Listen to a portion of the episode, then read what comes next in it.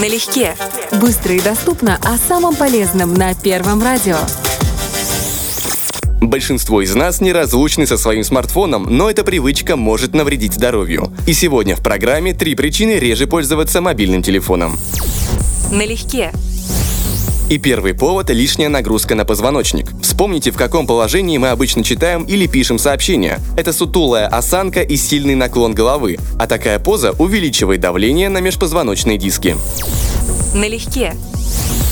Другое вредное последствие зависимости от смартфона – бессонница. Ученые утверждают, что искусственный свет дисплея мешает выработке веществ, отвечающих за качество сна. По этой причине за час до отбоя лучше отложить подальше телефон, а также выключить телевизор и компьютер. Налегке.